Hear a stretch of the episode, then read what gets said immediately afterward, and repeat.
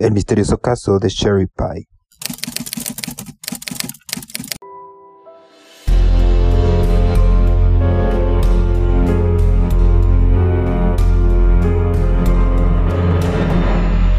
El día de hoy vamos a platicar una noticia que a pesar de que sucedió en el 2020, considero está llena de misterios.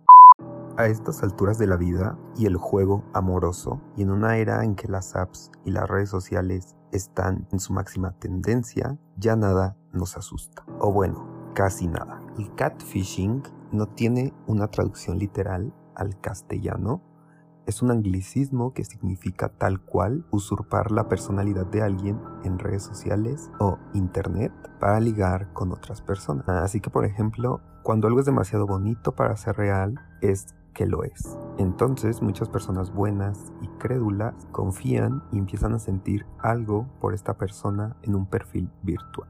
Es importante explicar que a lo mejor esa persona que hace el catfishing escoge una personalidad que la otra persona conoce, pero nunca en la vida real. Ahí es donde se vive Lo complicado y delicado. Mi nombre es Oscar Olmos y esto es Teorías Conspirativas.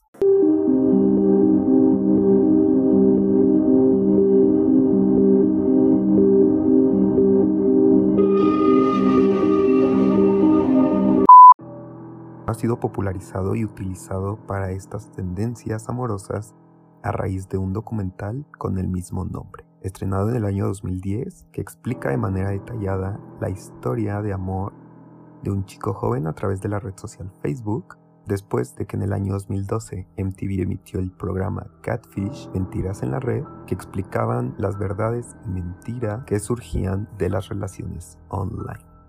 Para hacer un catfishing, hay varios tipos. El primer tipo sería la persona que escoge fotos en la red de una persona atractiva al azar y crea toda una personalidad, un carácter, un personaje y se pone a ligar a través de diferentes apps y después da las redes sociales para cazar a la persona. El segundo tipo, que no por ello resulta ser peor, va un paso más allá. Coge perfiles de personas existentes en las redes sociales y los usurpa. Esto quiere decir que los hackea, a veces sí, a veces no, pero principalmente es un no. Simple y sencillamente escoge fotografías de un perfil existente, sus datos, su nombre y comienza con la casa. ¿Qué hace un catfish? Conquista a las personas hasta que consigue fotografías subidas de tono, desnudos totales, confesiones personales, datos íntimos y una lista con un sinfín de muchas otras cosas. ¿Cuál es el fin? Muchas personas son manipuladoras con carencias afectivas súper grandes que necesitan hacer sentir a los demás pequeños y frágiles para ellos sentirse poderosos. A lo mejor el catfish es alguien aburrido, sin personalidad, sin vida propia, que se quiere divertir un buen rato. A pesar de tratarse de una cuestión bastante delicada y que puede llegar a traer muchos problemas, no solo amorosos, psicológicos y sociales, La ley no ampara al que ha sufrido este tipo de abuso virtual.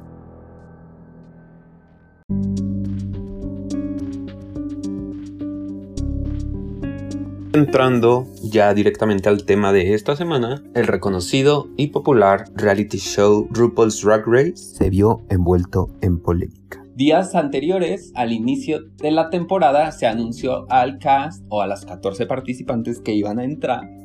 Primero que todo, se tiene que reconocer que RuPaul ya es una empresa, un imperio, un negocio. O sea, esto es algo que ya es gigante. Y ha hecho crecer este show de manera estratosférica. Aparte de las 13 temporadas Exclusivamente para participantes que habitan en los Estados Unidos de América.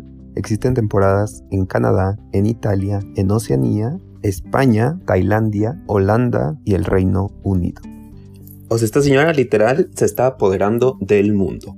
Pero bueno, regresemos a las temporadas de Estados Unidos, Desde la temporada 9 han llevado a cabo una estrategia la cual consiste básicamente que en el inicio de la temporada, en el primer capítulo, tener a un artista, a un famoso, sumamente aficionado supuestamente de la comunidad drag, a formar parte del panel de jueces. Y esta acción para muchos ha sido una estrategia más en la cual se busca que nuevos espectadores lleguen al show a través de dicho famoso. Para la doceava temporada se anunció a Nicki Minaj. Llega el primer día, el primer episodio. Los que no sepan cómo funciona el reality show, Es un concurso orquestado por RuPaul. Selecciona a través de un exhaustivo casting a las participantes o a las aspirantes tener la corona de los Estados Unidos de América. Semana a semana van siendo eliminadas según el criterio de RuPaul. Y tres o cuatro jueces más. Si cumplen o no con las habilidades que tenían que haber demostrado esa semana además de cumplir con un tema para la pasarela que ella les menciona.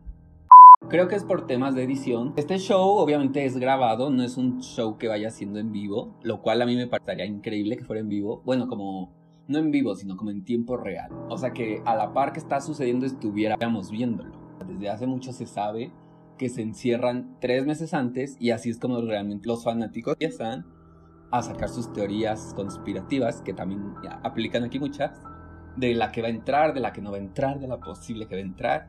Y estas teorías surgen a partir de que los fans saben exactamente los meses en los que se graban las temporadas. Y de esta manera, las reinas que habitualmente se encontraban activas en redes sociales y desaparecen esos meses o se tiene baja actividad son las que se empiezan a escuchar como posibles integrantes de la próxima temporada. Y enlistando otra estrategia más que el show ha tenido es la de hacer la grabación de todos los episodios a excepción de la final. Y esto con la finalidad de poder observar cómo se fue comportando el público a través de esos episodios, cuál de las reinas fue teniendo más rating, cuál es la más querida, y así, desde mi punto de vista, elegir de las cuatro finalistas a la que pueda ser más rentable o redituable para la marca. Y no en vano tanto éxito para la franquicia, RuPaul sabe lo que tiene que hacer antes de darle ingreso a las participantes. Un contrato de exclusividad y confidencialidad. ¿Qué podría pasar? Que un participante enojado o se quedara inconforme con su eliminación, spoilear o, decirnos qué es lo que va a pasar en el episodio. Obviamente esto afectaría al show en una manera de rating. Quizás si la participante dice, ya no lo vean, yo salgo en tal capítulo. Bueno, RuPaul se anticipó a todo eso y dijo, antes de entrar me firman un contrato. Entre muchas otras cláusulas, aceptan que durante las grabaciones y después de un año que la temporada sale al aire, ellas no pueden comentar nada relacionado a lo que vivieron o a lo que se grabó en esos estudios. Pasa el capítulo 1, pues ya todos nos quedamos fascinados, que comentando, ¿no? Que ya tengo mi favorita. Siempre se ha dicho y siempre es un, es un lema ya de RuPaul's Drag Race para la comunidad gay. Es como la Champions para la comunidad heterosexual. Igual, nosotros precisamente hacemos nuestras quinielas, qué tal va a ganar, equipos de fans, y comienza esta revolución. Que año con año seguramente podrán ver la rebambaramba que se arma a través de las redes sociales. Bueno, pues en este año todo iba normal, todo caminaba aparentemente sin ningún contratiempo, cuando de repente una persona, un fanático del show, hace unas declaraciones a través de su Facebook. Estas declaraciones cabe aclarar que iban en contra de Sherry Pie. Y la víctima que inició con todo este escándalo, argüende, revolución, vive en Nueva York y se llama Ben. Y a través de ese post que hizo en Facebook, sus declaraciones aseguraban que había sido víctima de catfishing. O sea, hace lo que explicamos al inicio del episodio. Aseguró que se habría hecho pasar por un director llamado Alison Massey o sea, si no era suficiente que ya su alter ego The Drag Queen todavía hizo un tercer personaje que se llamaba Allison Mercy para reclutar a varios hombres para hacer un supuesto casting para hacer una película. Quienes denunciaron a Sherry Pie aseguraron que les pidió algunos videos íntimos para entrar a este proyecto. Sin embargo, más tarde se dieron cuenta que todo fue fraude. Ante la polémica, Joy aceptó su culpabilidad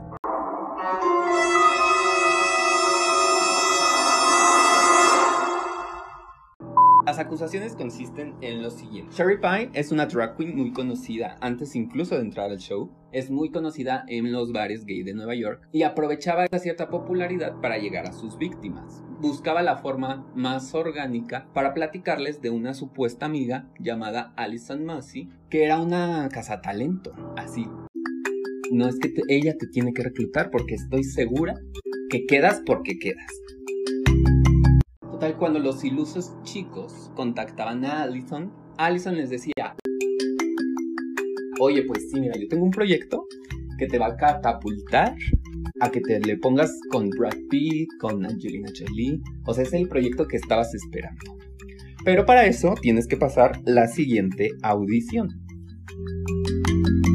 Como parte del reclutamiento, eran videos muy extraños, que eran videos en los que tenían que desnudarse, tenían que hacer uso de sustancias tóxicas y malignas, además de ser humillantes y sumamente extraños. Cuando ellos le preguntaban así de, oye, pero ¿para qué tipo de película es esto? No, pues yo sé que es algo fuerte, pero es algo muy abstracto, muy artístico y por eso quiero ver cómo te expresas corporalmente. Los chicos a hacer sus videos, se los envían y poco a poco empiezan a notar que Allison dejaba de contestarles. Cuando ellos regresaban a Sherry Pie, pues es normal. O sea, si alguien me presenta a un hombre y este hombre de la nada desaparece y me hace ghosting, o sea que se va sin decirme adiós. Yo voy con mi amigo, oye, ¿qué pasó con tu amigo? No, que muy interesado y que yo era... Bueno, pues ellos hacían lo mismo con Sherry y le preguntaban, oye, y Allison no me contesta, ¿y qué será de Allison? Y Sherry mantenía la mentira. Ah, pues yo creo que estar muy ocupada, pero ella ahí te va a contestar algún día. Pues esto nunca pasó. Obviamente, cuando el chico llamado Ben hace su declaración en Facebook, no tardaron en salir más víctimas. Salieron cuatro más. Todos se sientan a platicar y resulta que Sherry Pie y Allison Massey operaba de la misma forma.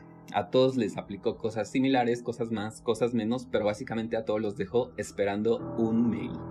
Ante esta polémica y pues ya, con las evidencias en la mano y cinco víctimas hablando de perfiles que no estaban creados recientemente, perfiles reales. Porque también cabe destacar que algunas de estas víctimas ya tenían una fama local en Nueva York. Quizá no tan conocidos mundialmente, pero al menos en Nueva York ya tenían ciertos trabajos. Pues obviamente tú no te vas a arriesgar a hacer una acusación así nada más, porque sí. Desde ahí pues como que a todos nos olió, o al menos a mí, que eso no se trataba de una mentira, ¿no? Cuando hacen esas declaraciones que también ha pasado en otras temporadas, que les sacan supuestos rumores a todos los participantes, Pero lo han hecho desde cuentas falsas, desde cuentas que se duda de su veracidad, entonces por este motivo se han quedado sin fundamentos o sin pruebas suficientes para poder demostrar lo contrario. Pero bueno, en este específico caso sí fue muy comprobable ya que estas cinco personas al estar platicando, pues resulta que después de que Sherry Pie todavía les reafirmaba que mantuvieran la paz, que Allison Massey algún día les iba a responder, alguno de ellos marcó hace una llamada telefónica a la supuesta empresa en la que trabajaba Allison Massey. Y cuando ya les vino a dejar claro que esto no se trataba de una confusión, fue cuando una de las personas que respondió en la empresa les dijo, aquí no trabaja ninguna señora llamada Allison Massey, nunca trabajó ni ha trabajado. Entonces ahí fue cuando dijeron, oh my god, entonces fuimos víctimas de una burla. Y una vez que ya está todo esto expuesto, que ya los fans comenzaron a debatir en redes sociales como siempre, pues Joy, Allison Massey y Sherry Pie, o sea, la misma persona, decide ir a su Facebook a hacer la siguiente declaración. Soy Joy. Quiero comenzar diciendo cuánto lamento haber causado tal trauma y dolor. Y cuán horriblemente avergonzado y disgustado estoy conmigo mismo. Sé que el dolor y el dolor que he causado nunca desaparecerá. Y sé que lo que hice estuvo mal y fue verdaderamente cruel. Hasta que participé en RuPaul's Drag Race, nunca antes entendí realmente cuánto significaba mi salud mental y ocuparme de la misma. Aprendí cosas en el programa de lo importante que es amarte a ti mismo. Y nunca creo que me haya amado a mí mismo. He estado buscando ayuda y recibiendo tratamiento desde que regresé a Nueva York, Realmente me disculpo con todos los que he lastimado con mis acciones. También quiero decir cuánto lo siento a mis hermanas de la temporada 12 y honestamente a toda la cadena y compañía de producción. Todo lo que puedo hacer es cambiar el comportamiento y eso comienza conmigo y haciendo ese trabajo.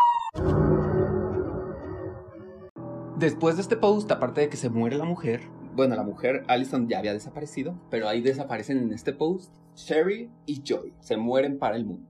La cuenta oficial del reality anuncia a la luz de los recientes acontecimientos y la declaración de Sherry Pie, Sherry Pie ha quedado descalificada de RuPaul's Drag Race. Por respeto al duro trabajo de las otras reinas, VH1 transmitirá la temporada como estaba previsto. Sherry Pie no aparecerá en la gran final programada para más tarde esta primavera.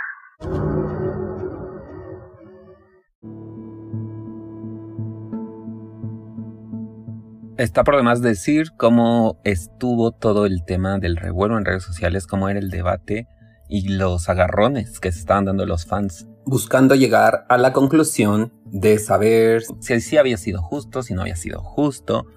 Y además, yo pienso que lo que se le sumó a ese gran shock en que todo el mundo estaba vuelto loco era que Sherry Pie había mostrado mucho talento. O sea, mucha gente opinaba que esto había sido una decisión sumamente fuerte, sumamente drástica, argumentando que lo que cada quien decide mandar, tu contenido que envías, que publicas y todo lo referente, pues el único responsable eres tú mismo. Entonces que estos chicos al enviar esas fotos y esos videos, ellos tenían que hacerse cargo de la responsabilidad. Y muchas otras personas lo que opinaban era que lo que decían era cierto, pero que en este caso en específico se estaba haciendo el abuso de la popularidad y el engaño pues a través de la misma, por lo que sí estaban de acuerdo.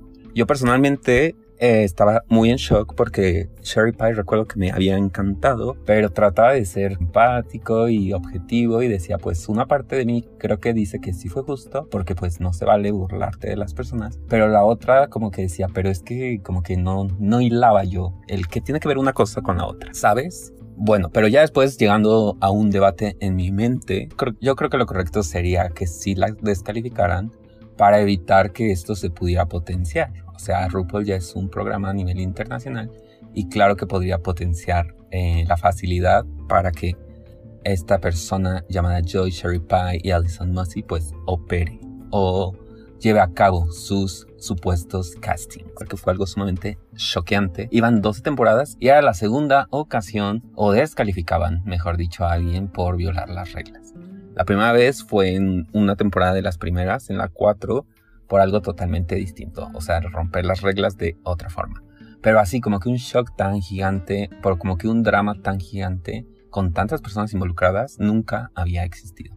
Entonces era una revolución. Obviamente el reality show continuaba ganando rating. Y lo más frustrante fue que para esta temporada decidió dividir al cast en dos episodios. O sea, en el primer episodio entró la mitad y en el segundo se supone que iban a entrar las siguientes y pues ahí ya se iba a ver hasta el tercer episodio cómo iba a ser el cast completo. Pues bueno, ni siquiera tuvimos oportunidad de llegar a ese tercer episodio con la ilusión de que Sherry Pie iba a poder ganar, porque ya desde el segundo episodio se supo que quedaba descalificada. Por otra parte, otro punto que quiero resaltar es que en ese post que hizo Ben a través de su Facebook, lo que yo leí fue una persona alertando a RuPaul's Drag Race. En ningún momento yo vi que él estuviera fomentando el corten la cabeza, odienla, hagan en la vida imposible. Y esto la verdad es que a mí me hizo sentir que era una confesión o una declaración que no tenía una doble intención,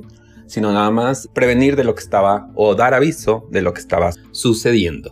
Y bueno, en este momento ya no hubo más que decir, aunque fuera increíble, tuvimos que creerlo porque es lo que iba a suceder.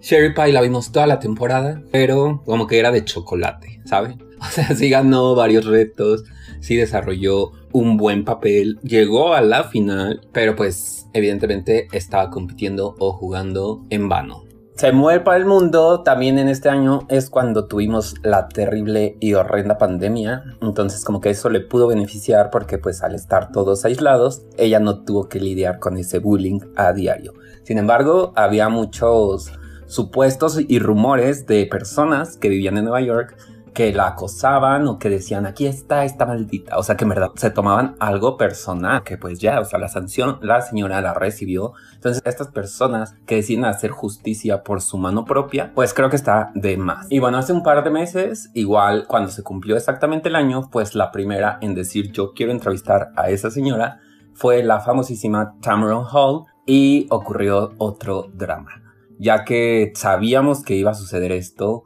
Sabíamos que iba a pasar, además de que estuviera iniciando la temporada 13, sabíamos que esto iba a suceder. Entonces todos los fans ya estaban como a la expectativa de decir, a ver, ¿quién es el periodista que se le ocurre llamar a esta maldita? Obviamente hablando como muchos de los fans obsesivos. A mí realmente es algo que Repito, no es que me dé igual, pero creo que es algo que ya se ofrecieron las disculpas, se aceptaron, se, tomaron las sanciones y ya, o sea, es algo que se debe dejar ir. Que debe quedar como experiencia, claro que sí, pero que ya se debe de evitar ese constante estarla señalando y haciendo sentir lo peor. Pues cuando Tamron Hall publica en su Instagram que va a tener un invitado muy especial al cual quiere entrevistar, pues tras todos estos fans de los que hablamos, se le van encima a la pobre mujer diciéndole que cómo era posible que le diera visibilidad a un criminal, a una persona que hubiera hecho tanto daño y políticamente y obviamente ya con tantos años como periodista pues seguramente se ha de enfrentar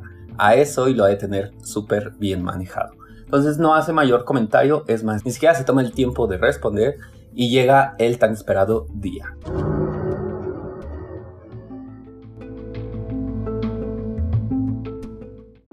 Y aquí va otro de mis comentarios.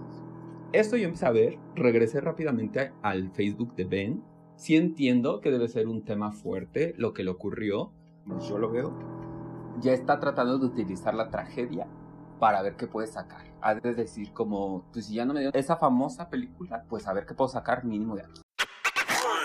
Yo así creo, ¿por qué? Porque solamente yo conozco el nombre de él, nunca he visto el nombre de los otros 19. Ah, porque ya van 20 personas.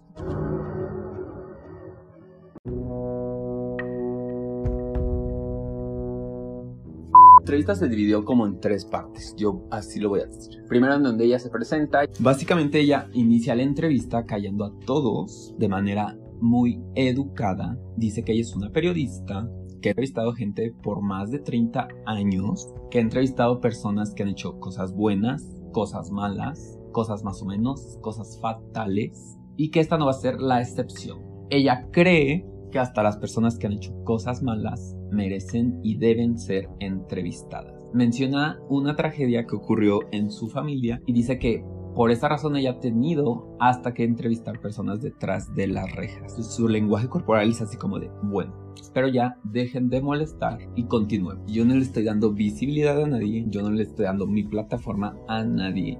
Simplemente, por si no sabían, se llama entrevista y tan no le estoy dando visibilidad a esa persona que la vamos a hacer de forma virtual. Entonces ya voltea y aquí viene la segunda parte, que es cuando entra Sherry Pie. Y eso me dio mucha risa. Porque cuando inicia sesión en la videollamada, está increíble justo cuando inicia o lo va a saludar y presentar que él es de Nueva York. Como que Sherry empieza la entrevista así sonriendo y ella así súper de, vengo a entrevistarte, no vengo a ser tu amiga, ¿sabes?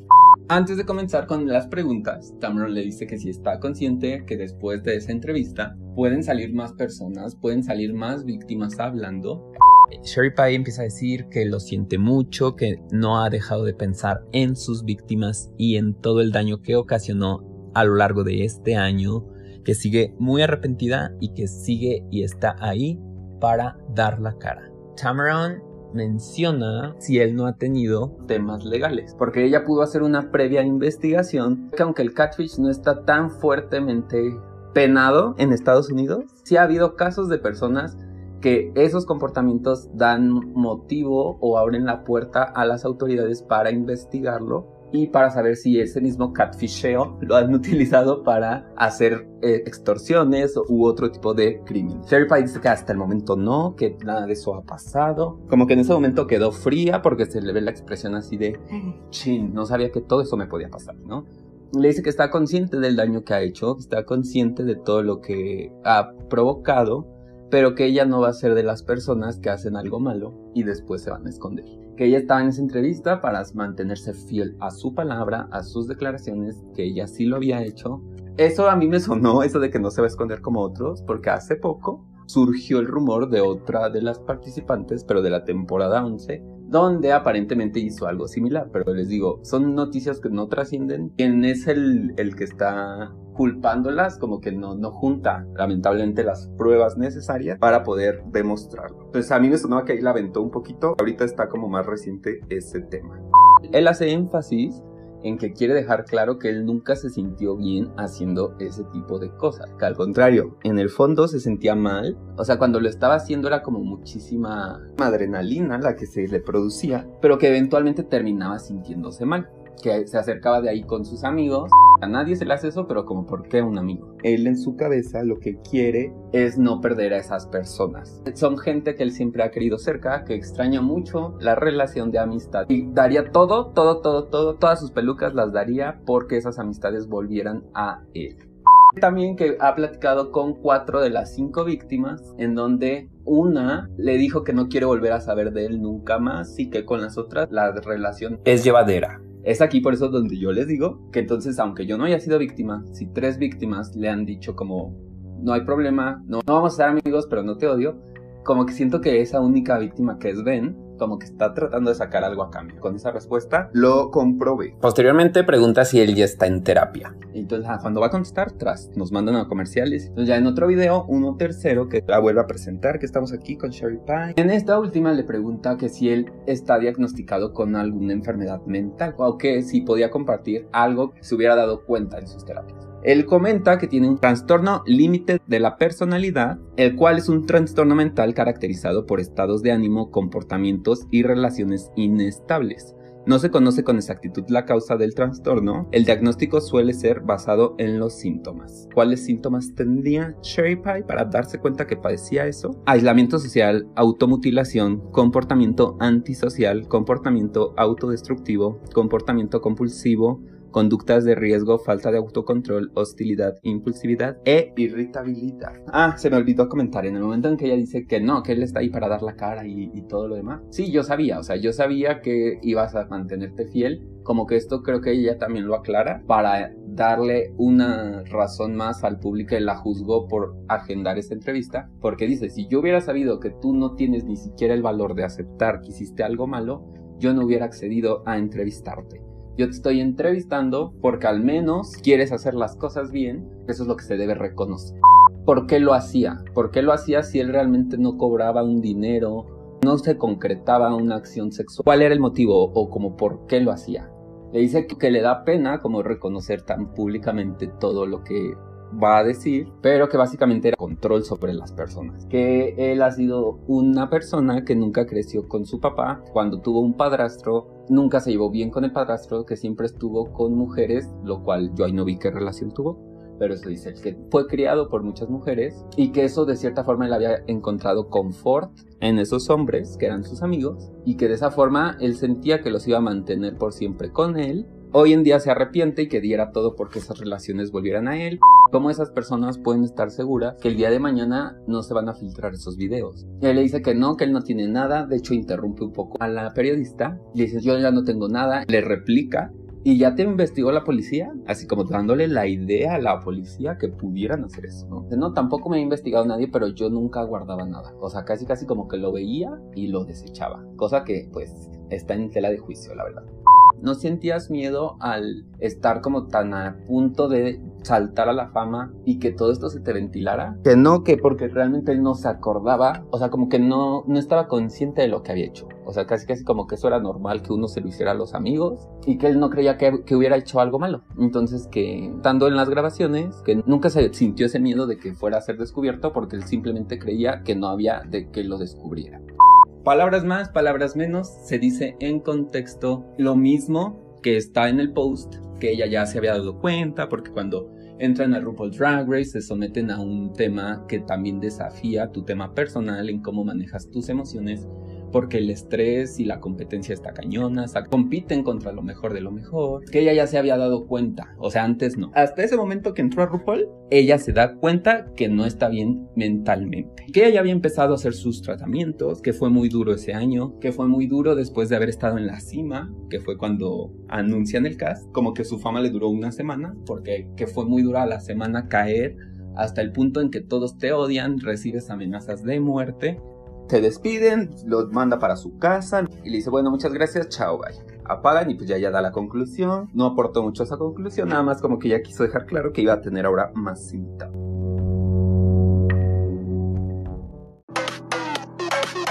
Y pues hasta aquí llega la historia del misterioso caso de Sherry Pie Espero de verdad que logre hacer que su carrera reviva, lo cual dudo mucho, siendo honesto, ya que al parecer en verdad hay muchos fans que tienen este resentimiento eterno hacia ella.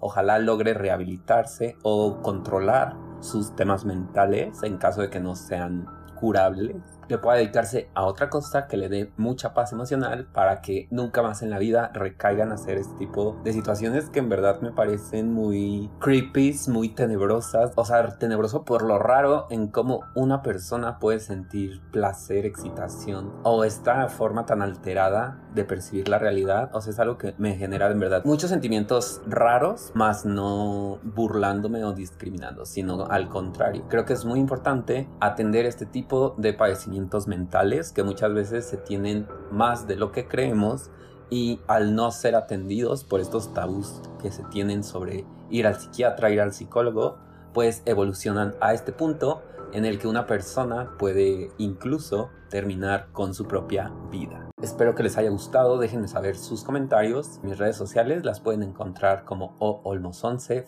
y recuerden también que de aquí en adelante y también incluso todos los episodios previos también están disponibles a través de YouTube con los mismos títulos, pero en caso de que no lo encuentren, cada uno va a tener el link en los comentarios. Mi nombre es Oscar Olmos y nos escuchamos en el próximo episodio para continuar relatando teorías conspirativas. Hasta aquí mi reporte, Joaquín. Volvemos al estudio.